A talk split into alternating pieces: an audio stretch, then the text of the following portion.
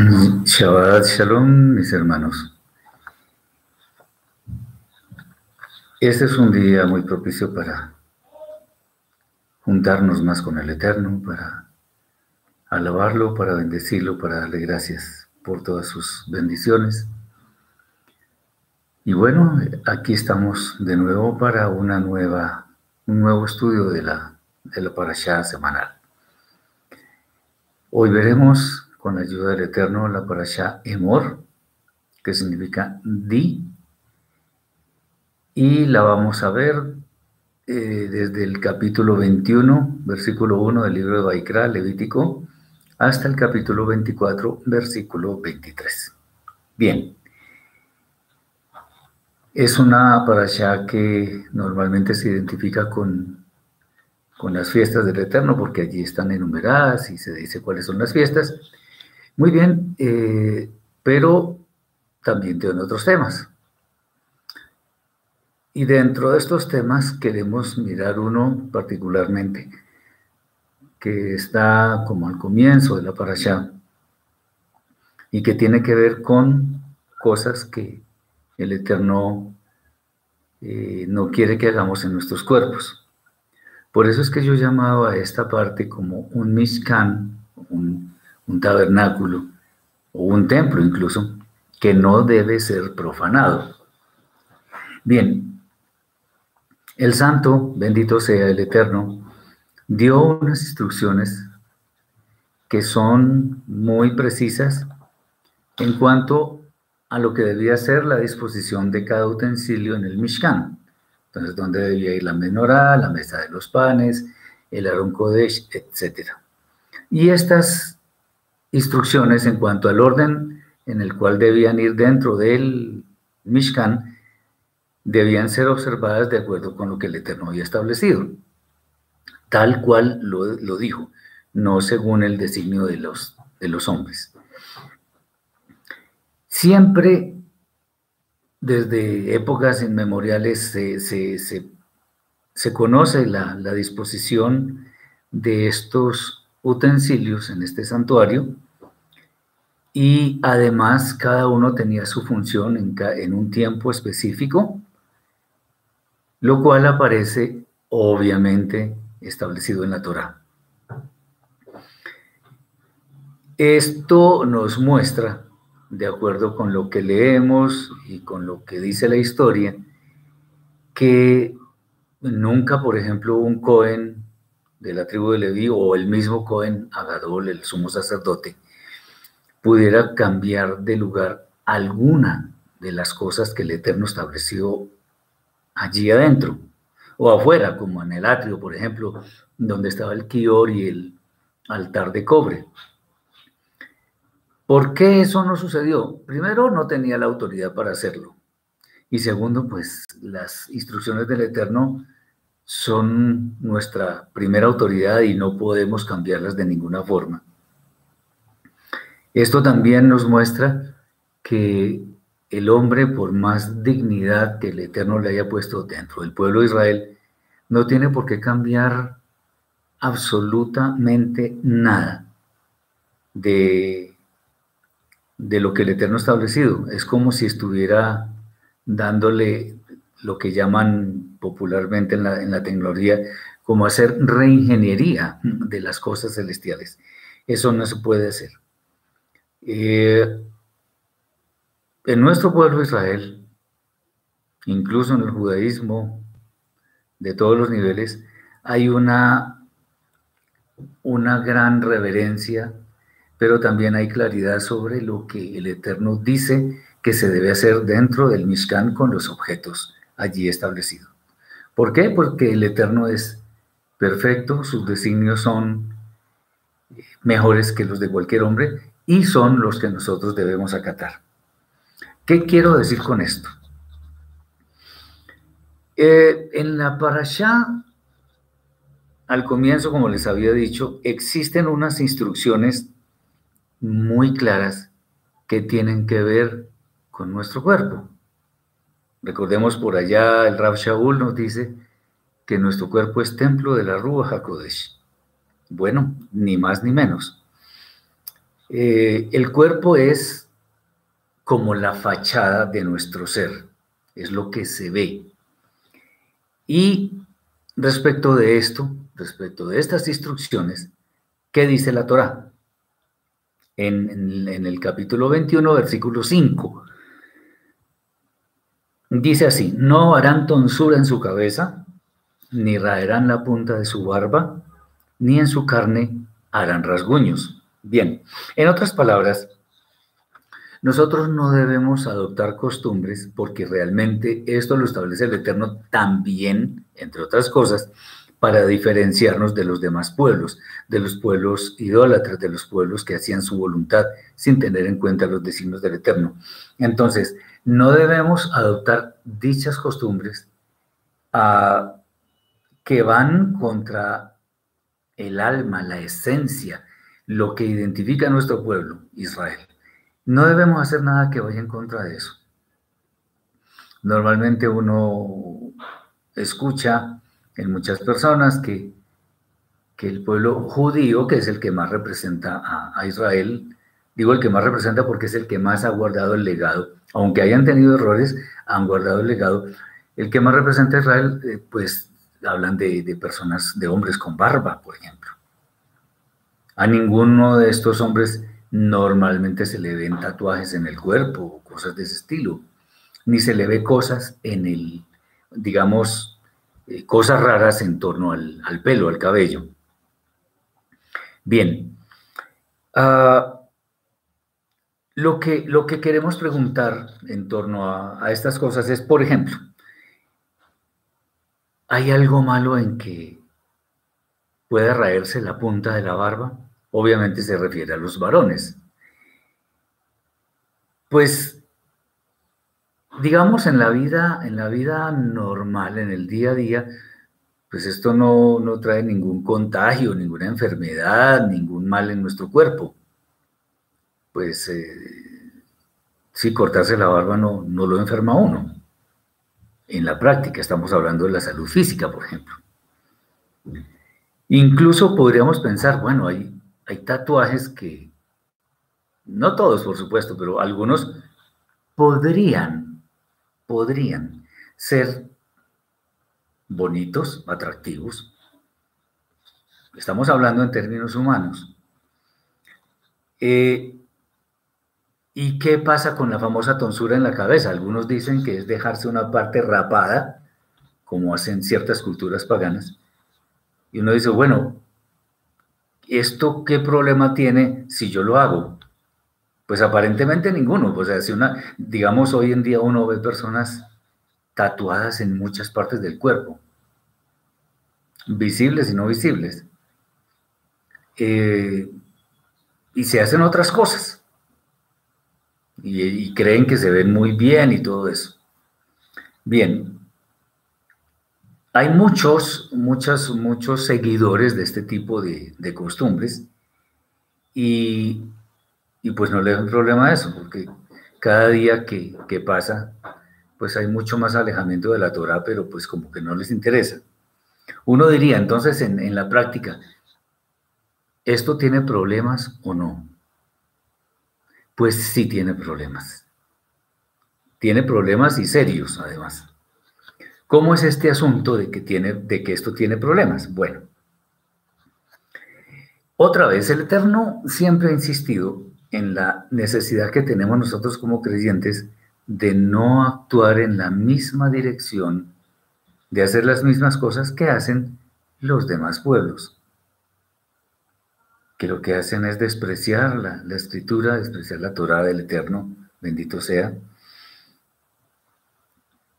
y pues todos esos pueblos lo que hacen es seguir costumbres de antaño, que eran muy liberadas, muy, entre ellos muy normales, pero recordemos que para nosotros los creyentes hay muchas cosas que aparentemente el mundo considera normales, pero para nosotros no. Acordémonos que el verdadero creyente discierne las cosas espiritualmente. Pero esas cosas espirituales al mundo le parecen locura, como lo dice Rab Shaul. Eso, eso es claro. Eh, por eso nosotros declinamos la posibilidad de ser eh, populares, porque en realidad lo que es popular no es bueno. Alguien había dicho alguna vez que uno de sus niños, era un niño en ese momento, nos contaba que, que había visto la, la mejor definición de la palabra inmundo. Y dijo, papi, ya encontré como qué significa inmundo. Y el papá le dijo, ¿qué significa inmundo? In, dentro, mundo, dentro del mundo. O sea, inmundo es lo que pertenece al mundo, porque está dentro del mundo y es lo que lo identifica. Bueno, eso, cosas como esas, o sea, lo que es inmundo está en el mundo y lo que está en el mundo normalmente es algo que es popular. Y si es popular en el mundo es porque definitivamente no es bueno.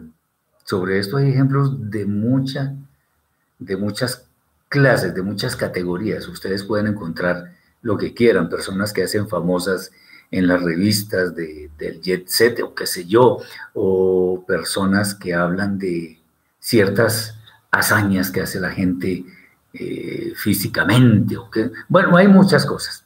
Bueno, eso no necesariamente es bueno o no es bueno. Bien. Uh, por ejemplo, al menos en la antigüedad había ciertos cultos a entidades raras, paganas, que en realidad son ficticias porque son deidades que no existen.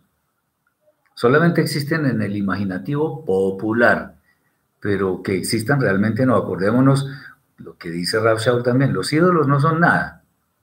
Bueno, pero la tendencia a estar del lado de esos entes extraños, pues nos va a producir problemas, al menos delante de la presencia del Eterno, que es lo que nos debe importar.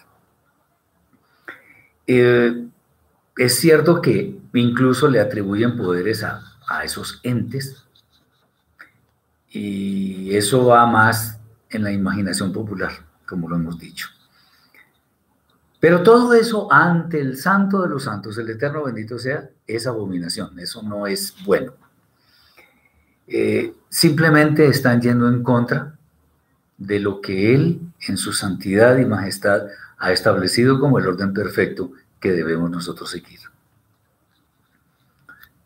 No tienen poder, pero mucha gente les atribuye poder. Como dice el dicho popular, no por mucho madrugar amanece más temprano. ¿Por qué lo estoy citando? Porque hay muchas personas que creen que por hacerse a la idea en una forma persistente o por creer que algo es correcto, entonces el solo hecho de creer que es correcto lo hace correcto. No en ninguna forma. Para nosotros lo correcto es, atención con esto que voy a decir, para nosotros lo correcto es lo que el Eterno establece como correcto. Punto. O sea, no hay nada más que decir para el creyente. Para otras personas, pues, habrá verdades relativas. Para nosotros existen las verdades absolutas que son las del Eterno. Esa es la verdad. Bien. Nosotros, como pueblo del Eterno, Él nos ha dicho, como siempre eh, citamos este texto, en Shimot, Éxodo 19, 6 dice, y vosotros seréis un reino de sacerdotes y gente santa, gente kadosh, que significa apartado, apartado para él, y eso es lo que es un santo. Nosotros deberíamos solamente mirar hacia aquello que nos va a dar a nosotros más santidad, aquello que nos hace más santos. También en el libro de Baikra en próxima para allá, en la próxima de hecho, o en las próximas porque son dos. Eh, en 2020, no, ya lo pasamos, perdón, el anterior. Vaikra 2026, donde dice, habéis pues de serme santos, porque yo el Eterno soy santo, soy santo, y os he escogido de los pueblos para que seáis míos. Eso fue en la parasha anterior, en Kedoshim, que de hecho es santos. Eh, y la santidad consiste no solamente en lo interior, sino en lo exterior. Entonces, debemos ser personas con un vocabulario santo, con acciones santas. Y eso no significa que tengamos, como se dice popularmente, una Biblia debajo del brazo. No, sino que cada una de nuestras palabras, de nuestras acciones, de nuestros pensamientos, sean agradables al Eterno. Cierto es que podemos pecar, que podemos equivocarnos, pero no nos quedamos patinando, no nos quedamos en, ese, en esa arena movediza, quejándonos quizá o qué sé yo, o, siguiendo en, en ese camino. No, nosotros analizamos, meditamos en esas malas acciones nos podemos equivocar, claro que sí.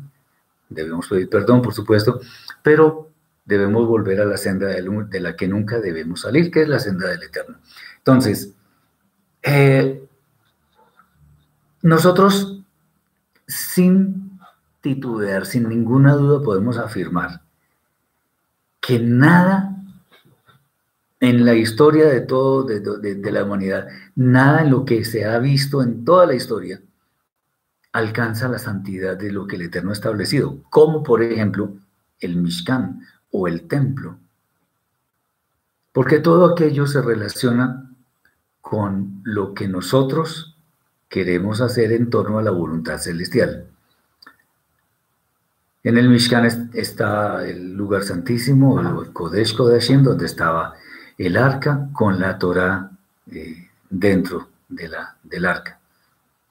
¿Y qué es la Torah? Es las instrucciones que nosotros debemos cumplir para que nos vaya bien y seamos santos y tengamos una relación con el Eterno. Estaba la, en el lugar santo estaba el candelabro, la mesa de los panes, el altar de oro, que también tiene el significado de, de, todo es santidad y lo mismo en el atrio. Todo es santo y nada en este mundo puede igualar la santidad que implica todo aquello que estaba en el Mishkan. Por eso, cuando el Eterno nos da estas instrucciones relacionadas con nuestro propio cuerpo, está estableciendo una diferencia monumental entre lo que es santo y lo que es profano, lo que es común, lo que es popular, lo que es pagano, todo eso. Entonces, eh,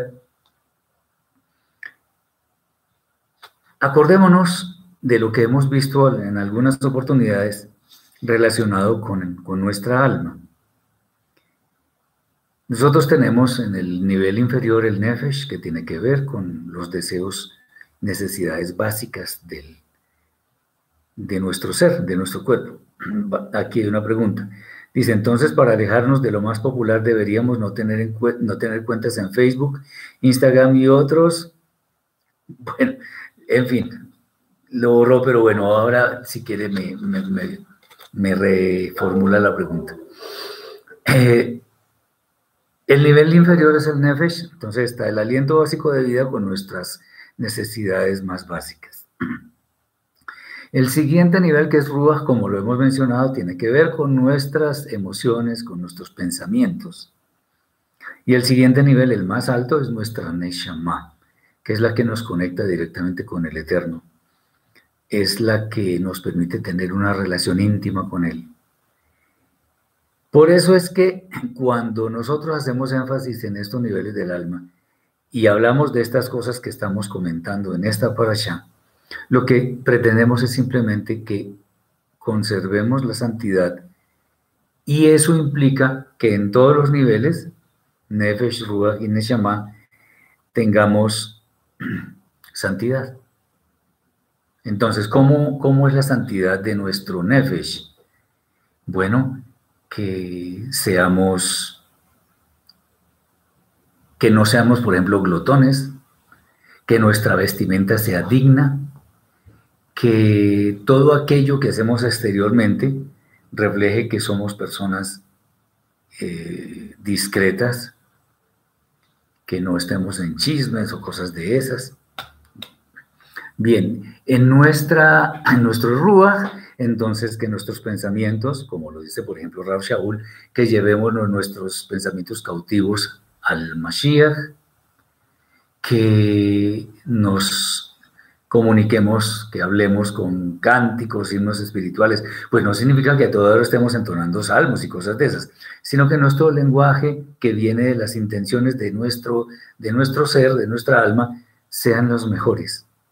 Y obviamente nuestra Neshama, que esté investida de la mayor santidad, que esté llena de Torah para que podamos tener, como lo hemos dicho ya, una perfecta relación con el Eterno. Y acordémonos que la Neshama sea la que esté sobre, o sea, enseñoreándose sobre la Ruach y la Ruach sobre el Nefesh. De esta manera nuestro ser va a ser investido de santidad. Entonces, eh, nosotros no podemos, no podemos pretender que solo con nuestra propia sabiduría, porque como lo dice el profeta Isaías y Eshayahu, dice que nuestras justicias son como trapo de inmundicia. No podemos pensar que solo con nuestros esfuerzos podemos ceñirnos a, las, a lo que el Eterno establece. Entonces, independientemente de que a las personas del mundo les parezca bien hacerse tonsura en la cabeza, eh, hacerse tatuajes o rasguños en el cuerpo o dañar la punta de la barba, eso si no ponemos atención a eso, es porque no nos interesa y en, cierta forma lo estamos menospreciando porque creemos que eso es algo que, que no vale la pena hacer. Por eso cuando le hacemos tatuajes al cuerpo, cuando hacemos tonsura en la cabeza, cuando estamos dañando la punta de nuestra barba, entonces, ¿qué es lo que estamos haciendo? Estamos causando un desorden en este Mishkan, en este templo, del Eterno, en este templo de la Ruja Kodesh, que es la que nos conduce al Eterno. Y por supuesto eso es una afrenta contra la Torah, contra el Eterno mismo. Y le estamos dando espacio a nuestra mala inclinación, que es la que nos, la que establece un abismo entre el Eterno y nosotros. Tengamos mucho cuidado con eso. Ahora sí la pregunta, Deberíamos cerrar cuentas en redes sociales y vemos que nos muestran contenido muy inapropiado, lo digo porque muchas veces sin saberlo leemos o vemos. Sí, claro, por supuesto. no es tanto eh, cancelarlas, porque es que de pronto acordémonos que todo lo que hagamos, todo lo que usemos, todo lo que eh, tenga que ver con nosotros, debe estar dirigido a darle la gloria al Eterno. Entonces una red como Facebook, claro, se presta para muchos chismes, para ver mucho contenido inadecuado, pero también sirve para convocar a las personas a que hagamos algo en torno a la, por ejemplo, las festividades. Eh, no digo que necesariamente haya que tener esas redes. Existen otras formas. Bueno, obviamente tenemos, por ejemplo, el famoso WhatsApp o el Telegram, que nos sirven para comunicarnos con nuestros hermanos y poder hacer cosas que nos afiancen un poco más como familia, por ejemplo. Eh, las redes en sí no son, no son malas, depende de la forma como se utilicen. Es lo mismo que hemos dicho, por ejemplo, del dinero. ¿El dinero es bueno o es malo? Depende. El amor al dinero es terriblemente malo. Pero si el dinero en gran forma lo utilizamos para aliviar el sufrimiento de los demás, para sustentar nuestras necesidades básicas, para vivir en una forma digna y dándole la gloria al Eterno, está bien. Pero si el, eterno, el, perdón, si el dinero se utiliza para sobornar, para extorsionar, en fin, para, para hacer muchas cosas malas, pues obviamente no es bueno. El deporte, ¿el deporte es bueno o es malo? Depende. Porque si lo utilizo como un, una motivación para el fanatismo, lo cual también puede ocurrir con la política, pues estoy haciendo mal, porque acordémonos que hay una gran diferencia entre el fanático y el radical. El fanático es capaz de matar por una idea. Pues ejemplos de fanatismo lo hemos visto miles de veces en toda la historia.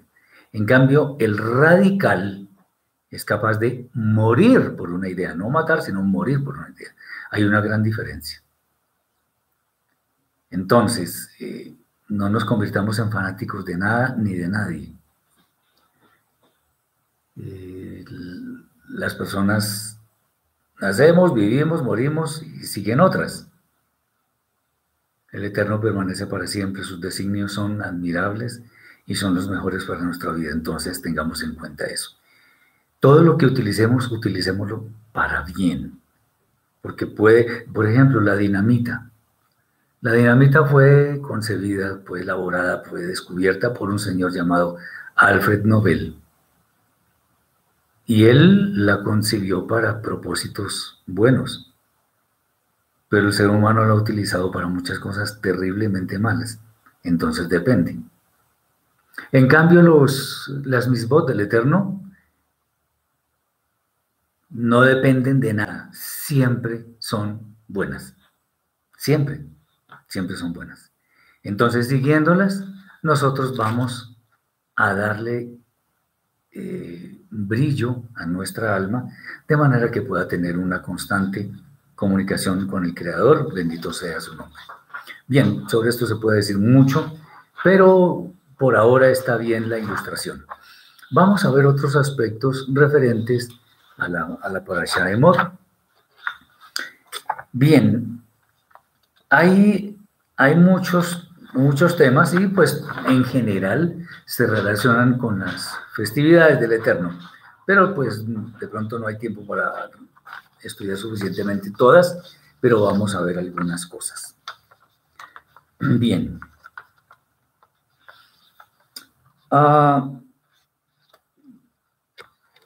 lo primero es bueno, antes, antes de las fiestas, por ejemplo, aquí hay una cosa que puede parecer como rara, como curiosa.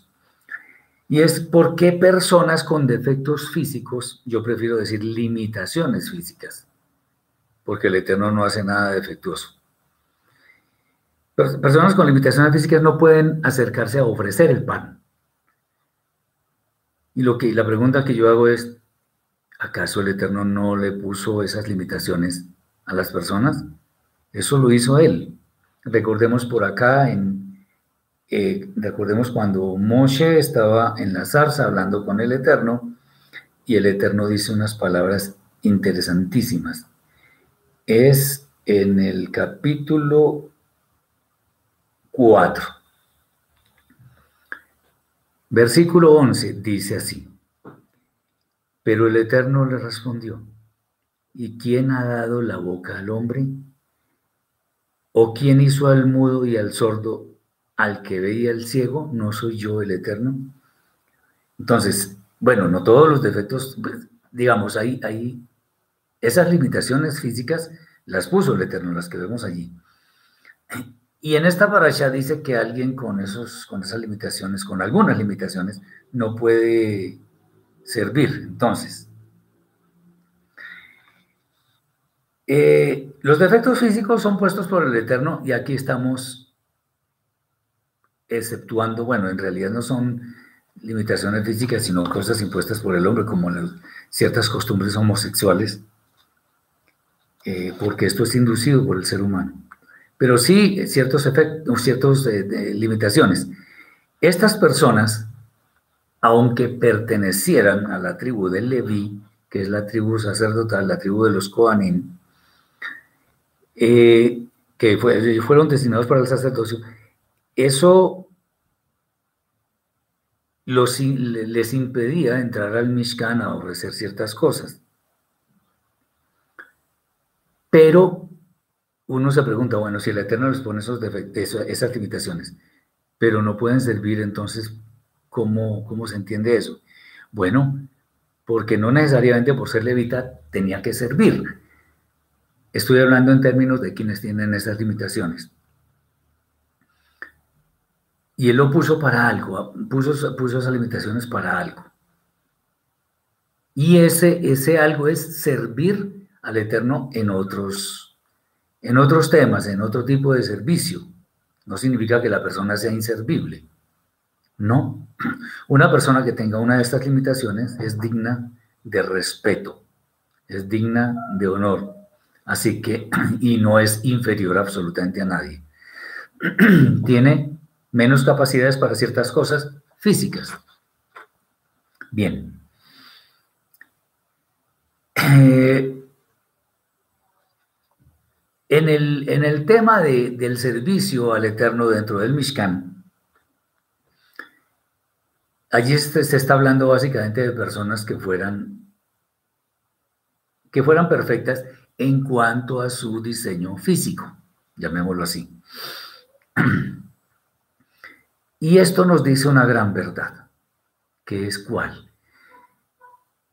Si tienen que servir personas que no tengan esas limitaciones en el Mishkan, si tienen que ser así, eso nos da una idea de que si lo externo debe ser sin tacha, cuánto más en lo interno. Y ahí lo que tenemos que pensar nosotros es que, nos, es que nuestra alma, lo que llevamos dentro de nuestro ser, debe ser absolutamente impoluta, debe ser resplandeciente, debe ser sin tacha, una vez más. no hay persona en el mundo que no peque, pero que aquellos sean pecados de pronto por ignorancia, por error, si hay alguna debilidad, bueno, porque a veces hay ciertas fuerzas que son terribles, pero que nuestra mente y todo nuestro cuerpo siempre estén enfocados a servirle al Eterno. Entonces, si fallamos, pedimos perdón. O si alguien falla con nosotros, le perdonamos. A eso estamos obligados además. Si, si cometimos alguna falla, eh, aunque nadie se dé cuenta, pues restituimos, no tenemos ningún problema. No nos está viendo nadie humanamente, pero el Eterno sí nos está viendo. Y acordémonos que cuando pecamos, pecamos primeramente contra Él. Bien. Eh, en últimas, esto lo que nos quiere decir es que nosotros, si por fuera debemos tratar de estar bien, por dentro cuanto más. Porque la relación con el Eterno se da en términos espirituales. Y obviamente lo que tengamos en el cuerpo también debe estar al servicio de Él. Entonces, el que haya personas con limitaciones físicas que no deben acercarse a ofrecer, en este caso, el pan del Eterno, no significa que sean personas malas ni personas inservibles. No, seguramente pueden servir en otra parte. Pero eso sí, la Neshama, el alma, sí debe estar en condiciones de servir al Eterno independientemente del lugar donde estemos. Por eso es bueno leer la Escritura, meditar, meditar en ella y además acatarla, o sea, actuar de acuerdo con lo que allí está escrito. Muy bien. Ahora vamos a mirar así un poco el tema de las festividades del Eterno. Aunque hay otros textos, además del que está escrito acá en el libro de Baikra, que hablan sobre las fiestas, esta es la que hace la enumeración más precisa en la secuencia que que el Eterno estableció. Y vamos a ver en general cómo es ese asunto. Nosotros empezamos viendo, fijémonos lo que está escrito. En el libro de Baikra, capítulo 23, vemos lo siguiente. Dice así, habló el Eterno a Moshe diciendo, habla a los hijos de Israel y diles, estas son las fiestas solemnes del Eterno en las cuales proclamaréis santas convocaciones. Estos son mis tiempos señalados. Y lo primero que dice allí es, seis días se se trabajará, pero el séptimo día será Shabbat de reposo solemne, santa convocación, no haréis ningún trabajo, es Shabbat para el Eterno en todos vuestros asentamientos. Qué bien. O sea, dentro de las festividades, la primera que se menciona es el Shabbat. Qué interesante. Entonces vamos a mirar por qué se menciona primero. No se menciona primero Pesaj o Sukkot o qué sé yo. Bueno, en realidad lo que debemos tener en cuenta es que el Shabbat es la fiesta más importante de todas. Más que Pesach, más que Sukkot, más que Shavuot. Y uno diría, uy, pero ¿cómo así? Se repite cada siete días y ¿cómo así es la más importante? Sí es la más importante. ¿Cómo poder saber esto? Bueno, en, nuestro pueblo, grandes sabios llegaron a una conclusión. ¿Cómo se puede saber qué es la fiesta más importante?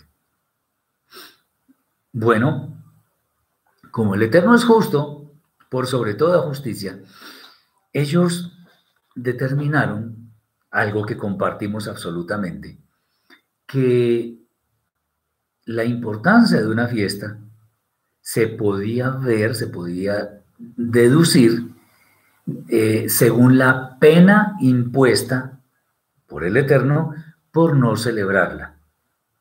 Y aquí sí vemos cosas muy interesantes. Porque, eh, al menos en, el tiempo de Moshe, eh, la Torah dice que la pena por no guardar el Shabbat es la muerte. Y eso no sucede con ninguna otra fiesta, en ninguna otra. Entonces, tenemos que tener en cuenta eso. Por eso el Shabbat, que es la única que tiene pena de muerte, es la más importante. Pregunta el hermano Juan, ¿en la entrega de la Torah se debe danzar con el rollo de la Torah? Voy a decirle una cosa que de pronto le puede sonar muy chocante, pero la voy a decir. ¿Dónde está escrita en la Torah que hay una, hay una fiesta de la entrega de la Torah? ¿Dónde está escrito eso? Eso es alajá, eso es, eso es una, una instrucción rabínica en la, en la escritura, en la Torah del Eterno, no hay ninguna fiesta que diga que, que se debe celebrar la entrega de la Torah, en ninguna parte. Y antes de que me pregunte, eh, lo que voy a responder es muchísimas personas, muchas personas, aseguran que la fiesta de Shavuot, que la fiesta de Shavuot es la entrega de la Torah. A mí me gustaría ver en dónde dice eso. ¿Dónde dice que en Shavuot se celebra la entrega de la Torah? En ninguna parte está escrito eso. Entonces, si hay personas que quieren celebrar la entrega de la Torah, pues eso lo único que, digamos, deben acudir es al judaísmo. Lo que nosotros estudiamos acá no es judaísmo, estudiamos la Torah. Lo digo con todo el cariño, con todo el respeto y con el deseo de que aprendamos un poco más. Pero ni Shavuot es la fiesta de la entrega de la Torah, ni el Eterno estableció una fiesta de la entrega de la Torah. Ahora, si me pregunta a mí, yo estuve en el judaísmo, yo estuve en el judaísmo. Y en la famosa, en la famosa fiesta que se llama Simchat Torah, que es rabínica, o sea, la fiesta de la alegría de la Torah, se danza que color, y se lleva los rollos de la Torah por la sinagoga y todo eso. Pero eso es una fiesta rabínica, eso no es una fiesta del Eterno. No existe una fiesta de la entrega de la Torah en la Torah misma. Eso no está. ¿Se habla de la entrega de la Torah? Sí, claro, y es un evento importantísimo en la historia de Israel. Pero en ninguna parte dice que eso hay que celebrarlo. El Eterno estableció, dice, estas son las fiestas del Eterno, está escrito en esta parasha. Las fiestas del Eterno son esta, esta, esta, esta y esta. Y la primera, como lo estoy diciendo, es el Shabbat, pero en ninguna parte está establecido eso. Espero que lo tomemos a bien, porque yo estoy diciendo es lo que está escrito, no lo que se me ocurre a mí. Y lo digo, vuelvo y digo, con el más absoluto respeto, con todo mi cariño por mis hermanos, para tratar de llevarlos, de ayudar, porque yo no tengo la verdad, sino yo trato de ayudarles a encontrar la verdad. Entonces, eso es, eso es. Entonces, la primera fiesta, volviendo a, a nuestro punto, la primera fiesta, la más importante es el Shabbat. Eh, bien, ¿por qué se considera el Shabbat una festividad, una fiesta del Eterno? Bueno, esta fiesta reúne a varias personas, dice que es santa convocación. Bueno, sobre estas fiestas, el Eterno, o está escrito, está escrito en, en la Torah hebrea, que es la original. Dice que estas fiestas, cada una de estas fiestas se, eh, se le da la denominación de Mikra Kodesh. Mikra Kodesh. Y se, se habla también de que son los Moedim. Todo esto, Mikra Kodesh, Mikra ensayo. Ensayo. O sea que lo que nosotros estamos haciendo es ensayando. Ensayando qué y para qué. Bueno, la Torah misma es la mayor norma de altura espiritual de una persona. Y si la sigue, seguramente va a lograr grandes cosas ante el Eterno. Eh, es con mucho gusto, mi hermano. para lograr esta altura, eh, pues debemos someternos a lo que está escrito acá. Dice que es una micracodes, ensayando, ensayando. Lo que pasa es que nosotros en esta edad presente, en esto que estamos viviendo, lo que estamos haciendo es preparándonos para vivir en la eternidad. Total que la, la Torah y sobre todo lo que está escrito en las fiestas nos sirve a nosotros para entender adecuadamente la conducta, por decirlo así, que nosotros debemos tener en la eternidad. Es una conducta, si se me permite el término, higiénica, una conducta impoluta, una conducta sana, exenta de mancha. Es una conducta que el Eterno aprueba. Entonces, para lograr mayores niveles de santidad, si entendemos esto, vamos a entender muchísimas otras cosas. Entonces, lo que estamos es ensayando. ¿Qué estamos ensayando? Lo que vamos a hacer en la eternidad. Quiera el Eterno que todos mis hermanos aquí reunidos, y muchos más, por supuesto, lleguemos todos a la eternidad. Porque eso es lo que vamos a hacer. Alabar al Eterno, estar en comunidad, eh, eh, gozarnos de las maravillas que Él nos dio en su Torah y todo ese tipo de cosas. Bien, entonces, ¿cómo es el tema del Shabbat? El tema del Shabbat es se reúnen varias personas. Ahora, uno dice, bueno, o alguien puede preguntar, ahora con esta pandemia que está tan dura, tan difícil, ¿cómo se reúnen las personas? Bueno, se pueden reunir virtualmente. Porque, aunque no nos estamos dando la mano, no nos estamos dando el abrazo y todo aquello, pues en, en última sí, sí estamos haciendo eso porque si estamos reunidos, estamos haciendo algo en común en común, comunidad, que es alabar al Eterno, darle gracias, bendecirlo, estudiar Torah, gozarnos en familia, todo eso lo estamos haciendo.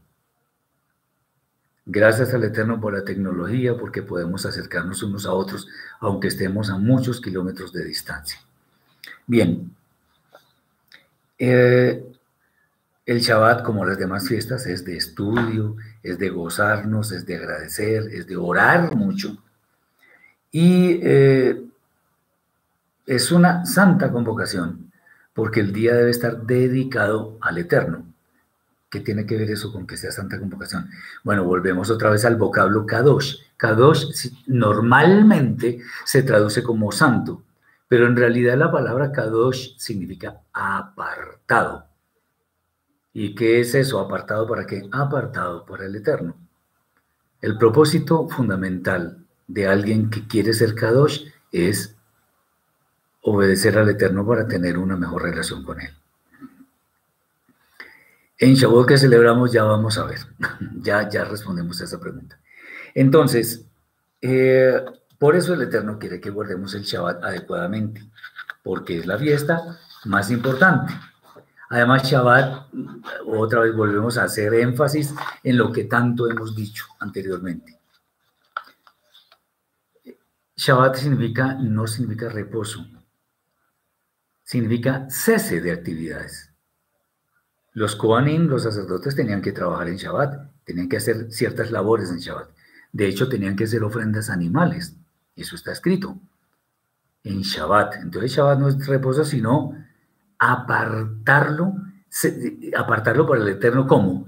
Cesando de las actividades que hacemos los seis días de trabajo para dedicarlo, apartarlo al Eterno. Acordémonos que el mandamiento del Shabbat es Acuérdate del Shabbat para santificarlo, o sea, apartarlo para él. Eh, dice Juan, la palabra alajá, bueno, pues es que eso es en hebreo, esa es la palabra en hebreo, pero bueno, yo lo escribo H-A-L-A-J-A-H, eso es. Bien, el, entonces, eso, es, eso, es, eso es el Shabbat apartado para dedicarlo al Eterno.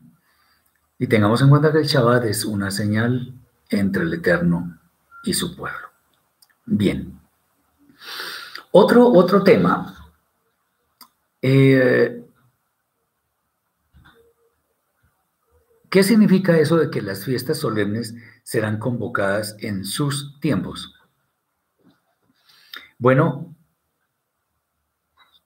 el Eterno es orden, no es anarquía, sino orden. Y eh, todas las festividades que él elaboró para su pueblo son festividades que guardan un orden y un orden extraordinario. Eh, él establece el tiempo en que se deben cumplir ciertas misbot, porque nosotros nos debemos acostumbrar a que todo sea orden. Él no hizo la creación dejando que todo se hiciera solo, no, él dio unas órdenes específicas, hizo varias manifestaciones de su voluntad para que todo, se, todo llegara a ser en la perfección que, que fue concebida desde un principio, y todo fue en orden. El primer día se crearon, se creó tal cosa, el segundo día otra, el tercer día, etcétera, etcétera. No fue que hubo una mezcolanza de, cosas, no. Todo es básicamente en orden. Bien. Ah, por eso es que cada fiesta debe ser recordada en su tiempo específico, no cuando a nosotros nos parezca. Eh, y al saber que las fiestas tienen un tiempo, eso nos permite a nosotros anticiparnos a su celebración. En este caso, no hablamos de, celebración, sino de, de, recuerdo, de remembranza. Por lo que, como ya hemos, lo hemos dicho anteriormente, no está el templo en pie, no está el sacerdocio levítico oficiando y por lo tanto no se dan todas las condiciones para que celebremos. Y obviamente al no haber sacerdotes, al no haber templo, pues tampoco se pueden hacer ofrendas animales. Por algo sucedió todo eso. Bien. Estas fiestas tienen algo interesantísimo y es que siempre se realizan en familia. Las fiestas del Eterno se realizan en familia y son una bendición. Mientras que en otros lugares se habla de las reuniones de hombres, de mujeres, de no sé qué, aquí se habla de la familia, todos juntos. Qué bonito eso. Eh, las fiestas del Eterno en resumen, son las que el Eterno estableció en su Torah. Las fiestas del Eterno no son más ni menos que esas que aparecen en esta parasha. Entonces, por ejemplo, eh, cuando se habla, voy a hablar, lo, digo con absoluto respeto, como siempre lo hago, eh, refiriéndome a cualquier tema que hable acá se preguntarán, por ejemplo, las fiestas de Hanukkah, la fiesta de Purim. Por ahí los judíos están celebrando el Akba Omer, que hubo un problema terrible allá en Israel. Bueno, esas fiestas o esas celebraciones no están en la Torah. Como no están en la Torah, el creyente que está aferrado a la palabra del Eterno no está obligado a celebrarlas que son tradiciones bonitas y todo aquello, puede ser, pero no es obligatorio eh, celebrarlas.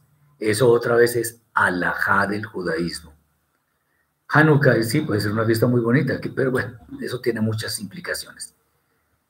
Purim es otra cosa, eso es pura tradición judía, pero no es Torah.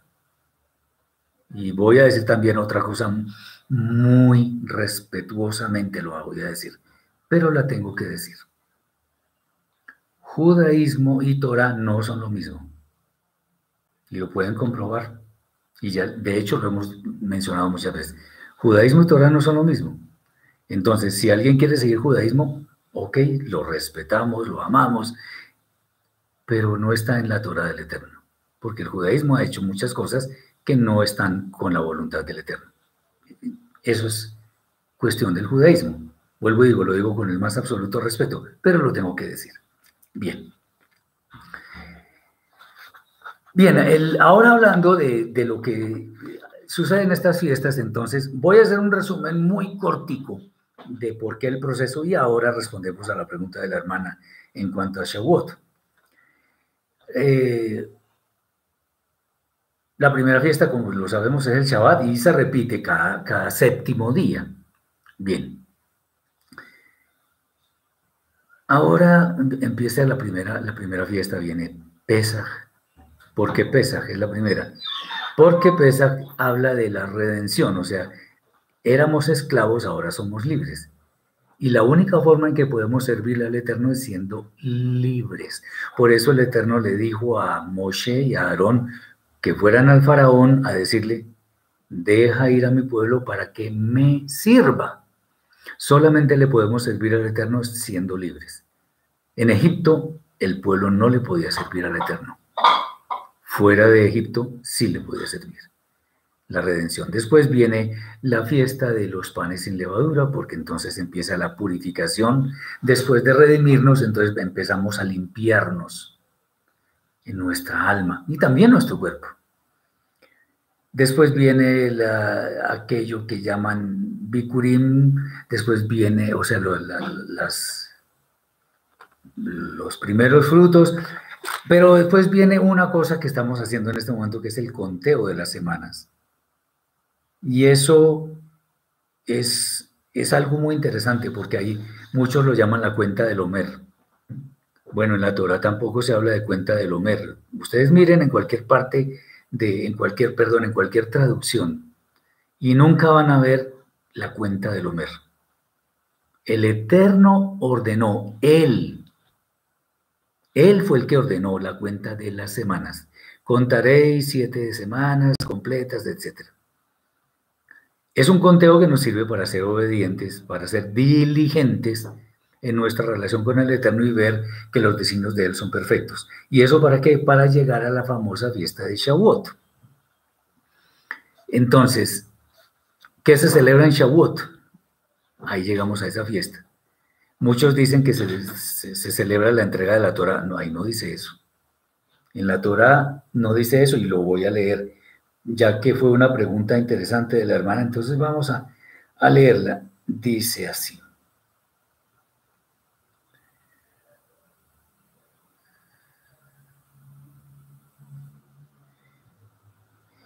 Eh, bueno, cuando dice, dice así, de, que se contarán siete semanas y después se habla, dice, habla, habla de machos cabríos y dice, el sacerdote balanceará eh, ofrenda mecida en presencia del Eterno, eso tampoco se puede hacer hoy porque no están los sacerdotes. Juntamente con el pan de las primicias y los dos corderos, serán cosa sagrada al Eterno para el sacerdote. Ese mismo día eh, convocaréis una santa convocación. Bueno, es una fiesta básicamente agrícola. La fiesta de Shavuot es una fiesta agrícola. Es la, la famosa fiesta de las primicias. Eso tiene que ver con la cosecha temprana es la cosecha que termina las fiestas de primavera. Después vendrá el grupo de fiestas que vienen en otoño y que son la cosecha tardía, o digamos, cosecha tardía de los granos que están eh, determinados en la Torah. Entonces, ¿qué se celebraría hoy en día? Celebrarse nada, porque hoy no celebramos fiestas, sino que recordamos. Ya lo, ya lo he dicho, porque no está el templo en pie y no hay sacerdotes levitas que ofician en él. Y además son ellos los que reciben las ofrendas animales. Definitivamente no podemos celebrar sino recordar, pero tenemos que hacerlo. Bien. Entonces, si no es la entrega de la Torah, ¿qué celebramos? Bueno, ahí está lo que está escrito en el, en, el, libro de, en el, en la, sí, en el libro de Baikra, en la Torah. Es una fiesta donde debemos, al menos nosotros hoy en día, debemos recordar con los textos que tienen que ver con la fiesta, debemos recordar la cosecha de, las, de los primeros frutos, debemos recordar la, abundancia que el Eterno nos dio, debemos recordar también la primera cosecha, llamémoslo así, de los creyentes en la Torá, muchas cosas, pero nunca la entrega de la Torá. Como muchas personas dicen, bueno, pero es que, ¿y, y si sucedió la entrega de la Torah en esa, en esa fiesta? Supongamos, porque ahí no dice que, que ese día sucedió, pero supongamos que fue la entrega de la Torah en ese día. Ni siquiera así hay que celebrar la entrega de la Torah, porque ahí el Eterno nos está diciendo qué debemos hacer en esa fiesta. Como les decía, hoy en día lo que debemos hacer es recordar los textos que están allí, mirar qué fue lo que sucedió en esa época, la recolección de la, o sea, la siega, lo de los primeros frutos que nos muestran la cosecha temprana, la primera cosecha. Eso es. Eh, entonces, si nosotros nos atenemos a esto que estamos comentando en este momento, no nos quedarían muchas cositas para celebrar. Pero sí, ahí está guardarlo como santa convocación, hacer oración, estudio de la Torá. En, el pueblo de Israel, en el pueblo judío en este momento, judío, hay una tradición que es leer la Megilá de Esther, el libro de Esther, perdón, de Esther, no, de Ruth, discúlpenme, la Megilá de Ruth, el libro de Ruth. ¿Por qué? porque allí hay una escena de lo que sucedía en, eh, de acuerdo con la Torah en la recolección de los, de los granos. El Eterno dijo que a propósito se dejaran, se dejaran espigas en el camino para que los pobres las recogieran. Y eso fue lo que hizo Ruth.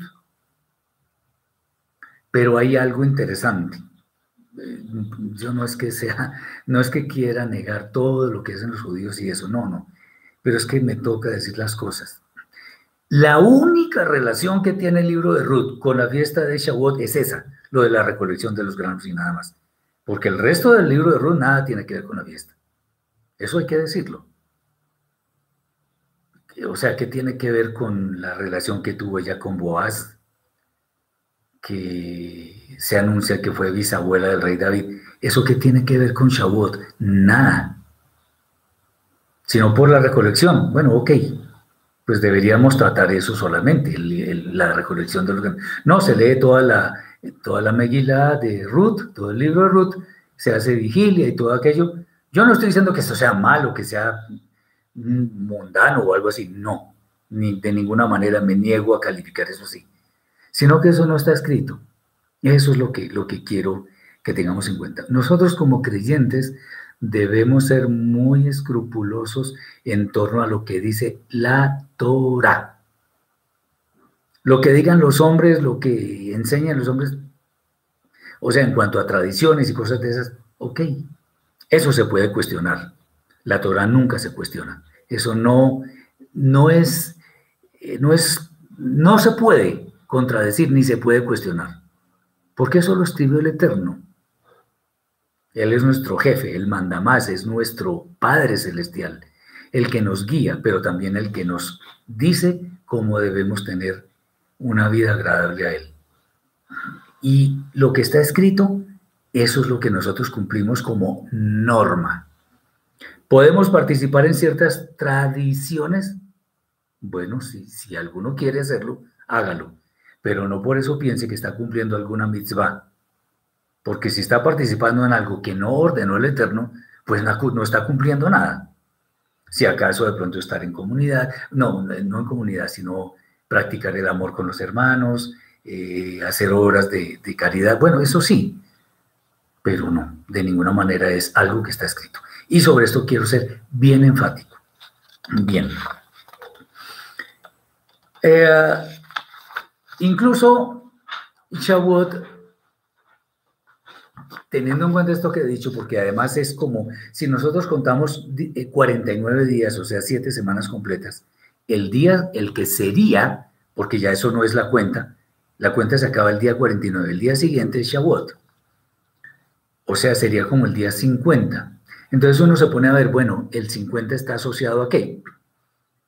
Acuérdense que el, año del Yobel, el jubileo, es un año 50, después de siete años Shemitah, que son semanas de año, o sea, cada siete años es un año Shemitah. Lo que pasa es que en este momento no sabemos porque la cuenta se ha perdido, en fin.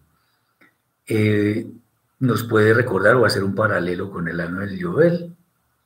Puede ser, no necesariamente que sea así, pero puede ser. En fin.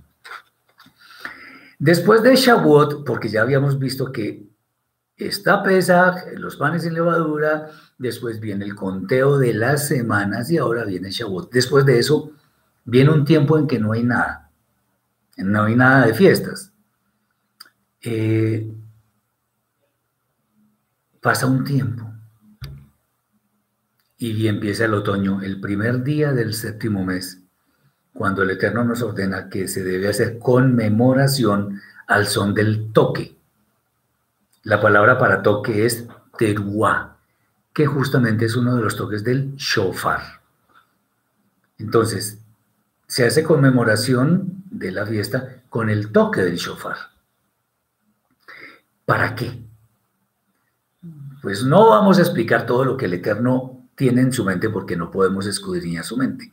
Pero al menos podemos entender algo de lo que Él nos ha legado en su Santa Torah. Y es que después de haber tenido el privilegio de ser redimidos, de que Él nos dé los elementos suficientes para llevar una vida de santidad, ahora nos viene a tomar cuentas. El toque del shofar, así como con alarma, porque hay toques del shofar. El primero es el tequía, que es un toque largo, largo. El, toque shevarim, que son tres toques cortos. Y el terua es, o sea, en fin, es cortico. Es un toque de alarma. Dice al son del toque, al son de terúa. Y la alarma, cuando hablamos de alarma es porque algo pasa es que despertemos de nuestro letargo, es que si estamos en pecado recordemos que el Eterno nos va a llamar a cuentas. Entonces el toque del shofar nos recuerda eso, que despertemos, nos pongamos a cuentas con Él, porque a pesar de que Él nos dio los elementos para que tengamos una vida de santidad, es muy posible, yo diría casi seguro, que durante ese tiempo en el cual no hubo ninguna fiesta, hayamos cometido pecado. Sin duda es así. Entonces vienen los días en que el Eterno quiere que nos pongamos a cuenta con Él. Y eh, ese día lo que hacemos es, estamos así como en letargo y el shofar nos despierta. O sea, estábamos en aguas tibias de pecado, de tranquilidad, de indiferencia, y el shofar nos dice, despierta. Tenemos que estar despiertos para servirle al Eterno. Tenemos que estar despiertos para que llevemos una vida de santidad, que es como le podemos servir a Él. Y ahora, coloquialmente, coloquialmente, digo yo, y el Eterno, no contento con llamarnos, con despertarnos, haciéndonos un favor gigantesco, porque ese día, cuando se toca el shofar, se llama también el día de juicio. Y por eso lo más probable es que nuestro Mashiach, nuestro Santo Maestro Yeshua, venga en una fiesta de, de Yom Teruah, del día del toque. A los 10 días, el día décimo del mes, por eso digo no contento, entre comillas, el Eterno, nos da la oportunidad de nuestras vidas de arrepentirnos en una forma sincera de nuestros pecados, pedir perdón, ese día de Yom Akipurim llama el día de las expiaciones o también lo llaman el día del perdón. Ese día derramamos nuestra alma, afligimos nuestra alma delante del Eterno para que Él vea nuestra sinceridad en nuestra teshuva y nos perdone. Debemos pedir perdón al Eterno y, obviamente a nuestros semejantes cuando les hemos fallado. Eh, por eso dice el, texto que tanto mencionamos, Mishlei 28:13, el que encubre sus pecados no prosperará, mas el que los confiesa y se aparta alcanzará misericordia. A esto estamos invitados todos. Eh, Roxana dice, hoy contamos la cuarta semana. Sí, hoy llegamos a la cuarta semana.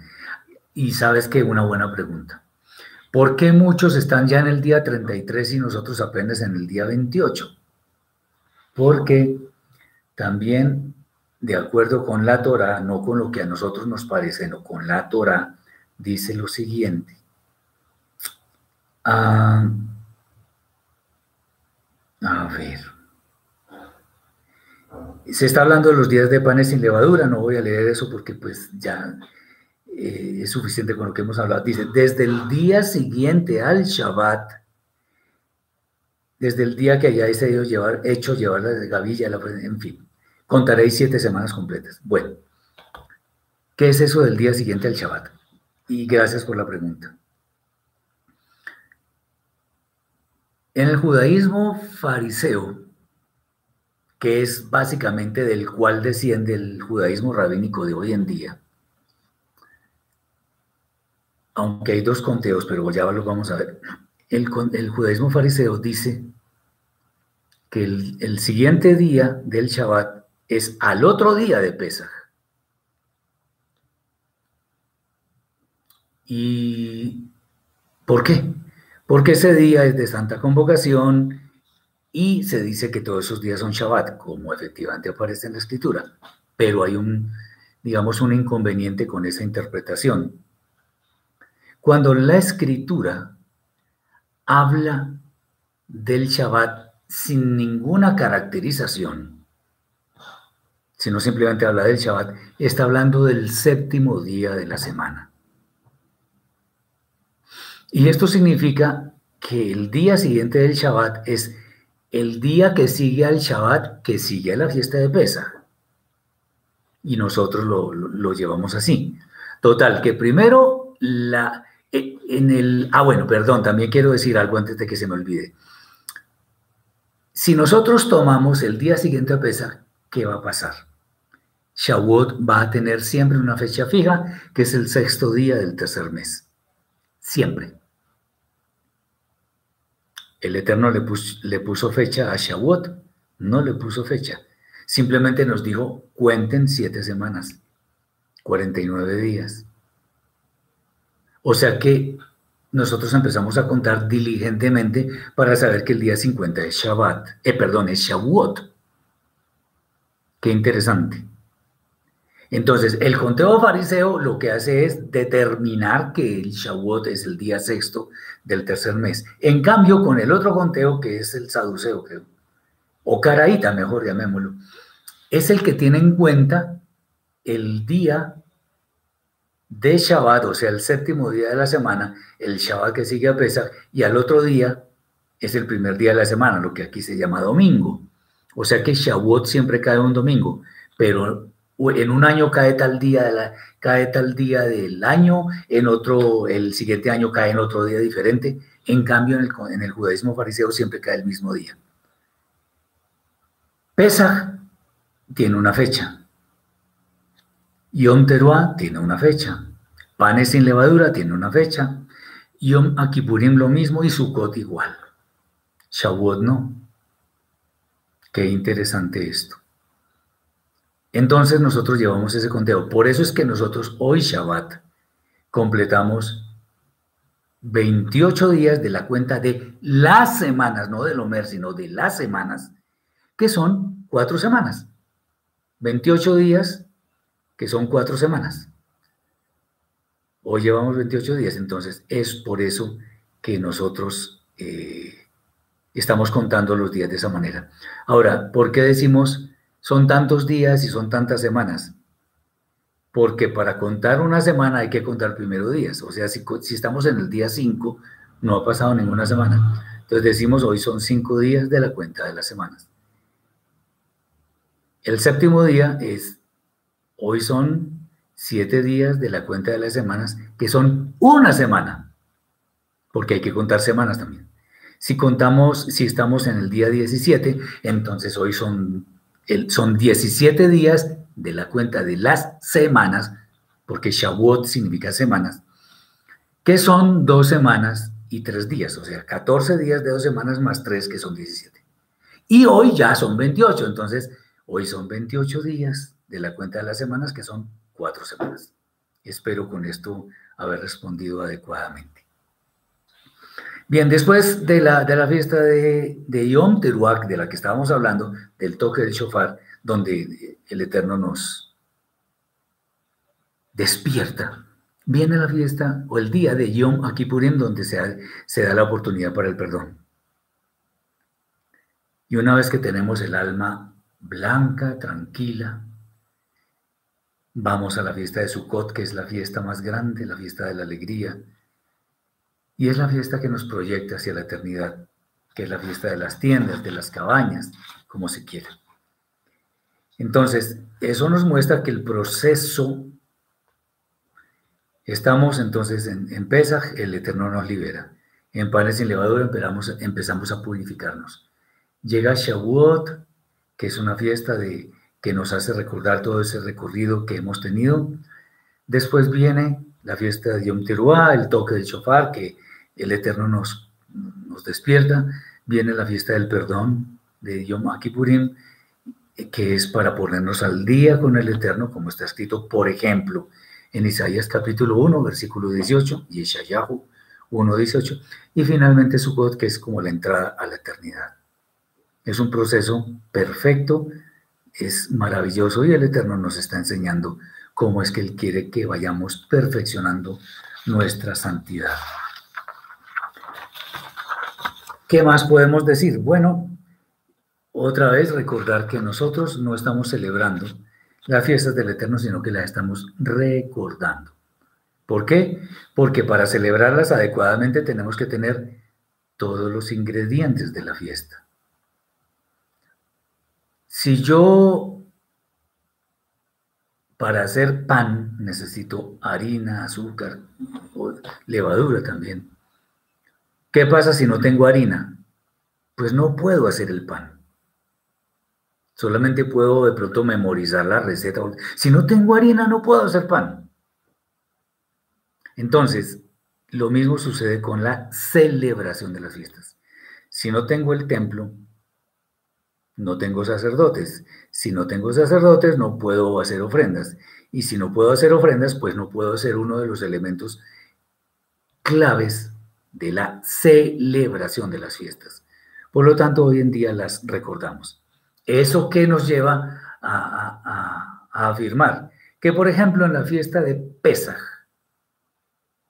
donde dice que ningún incircunciso podrá celebrarla, pues hoy en día las personas que han circuncidado su corazón y que tienen el entendimiento adecuado de la fiesta podrían entrar a hacer la remembranza, recordar la fiesta, no celebrarla porque hoy no podemos. Nadie puede celebrar la fiesta. El que haga ofrendas a animales y cosas de ese estilo está en una equivocación terrible porque no se puede. No hay sacerdocio. Entonces, ese es el tema. Muy bien, Podemos hablar de muchos más temas, pero creo que es suficiente por hoy. Espero que haya sido de bendición para todos esta pequeña exposición sobre la paracha de Mor, que además de las fiestas tiene otros ingredientes muy especiales. Solo recomendarles que cuiden su cuerpo, cuiden su alma, cuiden sus palabras, sus pensamientos. Luchen contra la mala inclinación, que es la que nos lleva a pecar a todos nosotros. Tengamos siempre al Eterno como nuestra primera prioridad, obedeciéndole. Acordémonos que siete veces cae el justo y de todas ellas se levanta. Podemos caer por alguna decepción, por algún pecado, por alguna acción involuntaria, pero nos levantamos, porque nuestro escudo y nuestra fortaleza, nuestro amparo, nuestro consuelo es el eterno bendito sea. Que tengan un Shabbat muy bendecido todos ustedes y sus familias. Que el Eterno les guarde en cuerpo y alma. Shabbat Shalom.